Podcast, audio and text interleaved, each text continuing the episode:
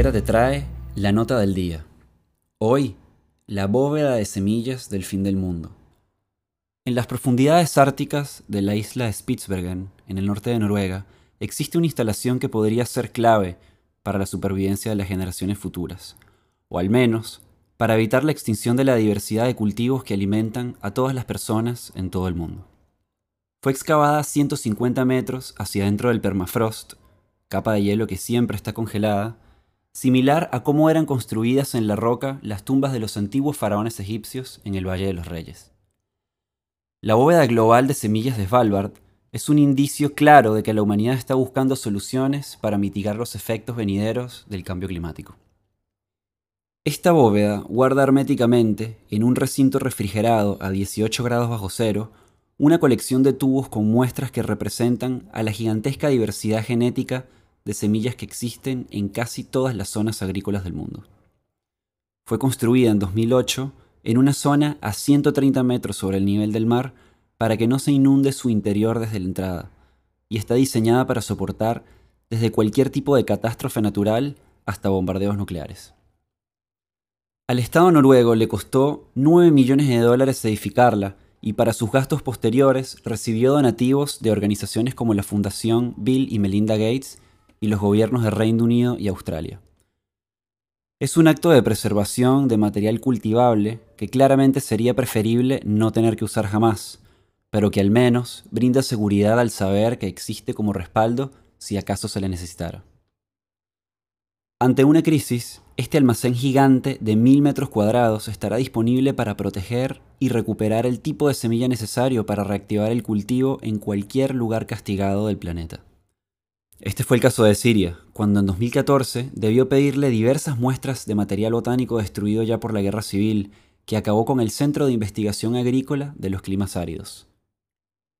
Este importante centro, en Alepo, Siria, albergaba semillas vitales para zonas secas como esa y debió ser reconstruido en Rabat y Beirut, ciudades consideradas más alejadas de los conflictos bélicos del mundo árabe, Luego de duplicar allí las muestras tomadas, el material fue devuelto a Svalbard para ser almacenado nuevamente.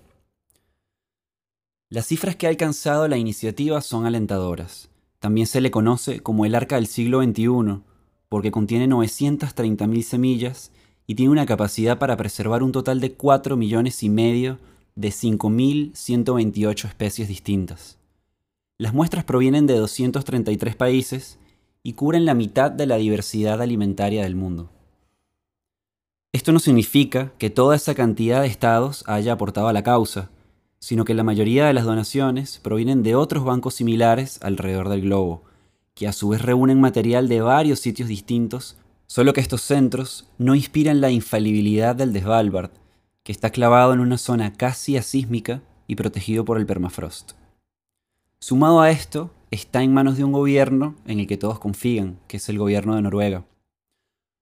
El hecho que solo los dueños de las semillas, o sea, quienes las depositaron, puedan acceder a ellas en caso de emergencia y que todo se encuentre sellado al vacío, es clave para entender la seguridad y seriedad con la que se lleva a cabo este proyecto. Más que nada, viendo que ninguno de los otros 1.700 bancos de semillas que existen tiene su fama. Este proceso, que es parte de un plan de seguridad alimentaria, también requiere de un trabajo meticuloso. El material entrante, antes de ser envasado, es deshidratado para que no se desgaste en el camino y luego colocado en cajas.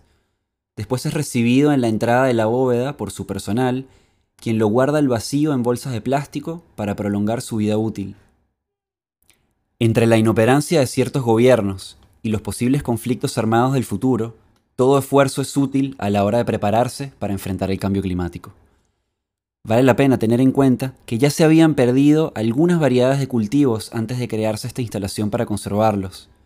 Además, cabe aclarar que garantizar la seguridad alimentaria es vital para propiciar la paz mundial, dado que a este ritmo muchos de los conflictos entre las sociedades de la posteridad podrían tener su causa en la falta de comida.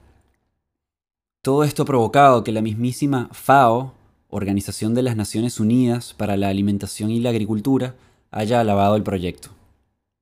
La seguridad del búnker quedó en duda hace un par de años atrás, luego de una época con temperaturas 7 grados más arriba de lo normal, siendo esto el invierno más cálido de la zona ártica registrado en los últimos años.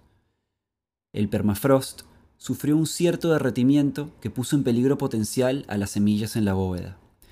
Debió bombearse urgentemente el agua que se acumuló en la entrada, se cavaron zanjas para servir como canales de desviación, se quitaron varias fuentes de calor y se impermeabilizó el túnel que lleva las semillas, que por fortuna ninguna se vio afectada.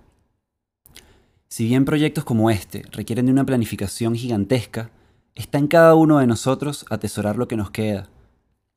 La biodiversidad de las semillas y el bienestar de nuestro futuro no puede estar solamente en manos de un puñado de profesionales y expertos en el tema. Depende de la colaboración plena de toda la sociedad sobre la faz del planeta y de la unión de fuerzas para frenar los embates climáticos que se avecinan y que ya están comenzando a afectarnos. Ahorrar energía, cuidar los alimentos, separar residuos, no contamines y sobre todo, valorar este mundo, porque ha sido el único capaz de darle vida a la especie humana.